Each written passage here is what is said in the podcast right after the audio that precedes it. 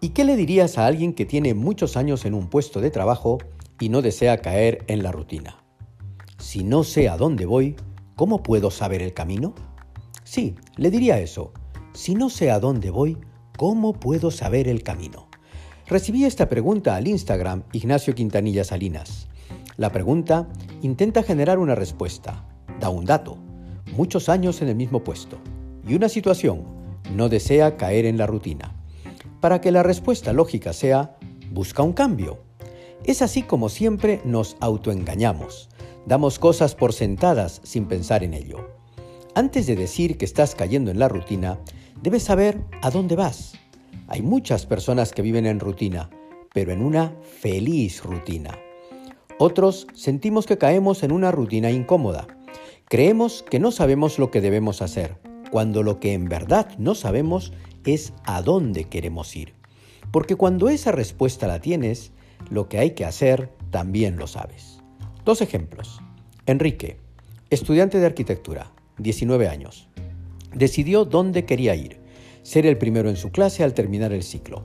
A partir de allí, rutina de esfuerzos, amanecidas, mucho estudio, plan de trabajo, feliz y sin quejarse, porque estaba recorriendo el camino para llegar al destino que había decidido. Resultado, el primero de la clase.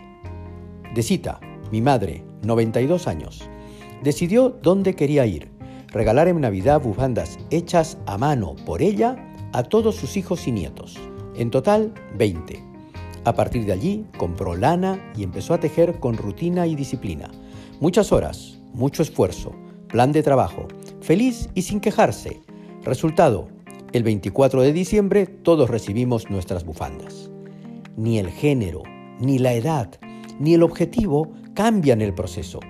Primero es saber a dónde quieres ir, qué es lo que quieres conseguir. Y con esa decisión clara, inmediatamente sabrás lo que tienes que hacer para conseguirlo. Y pondrás a ello disciplina, rutina y plan de trabajo. Estarás feliz. Muchos años en un puesto de trabajo no es en sí mismo ni bueno ni malo. Será malo si no te apetece hacerlo. En ese momento no necesitas cambiar, sino saber qué es lo que te ilusiona. Para ello tienes tres preguntas. Primero, ¿qué sé hacer bien y me sale bien? Segundo, ¿disfruto haciéndolo? Tercero, ¿es bueno para alguien además de para mí mismo? Aquella actividad en que coincidan las tres preguntas es a lo que debes dedicarte y verás el camino. Recuerda que en Instagram estoy como Ignacio Quintanilla Salinas. Por allí podemos profundizar más.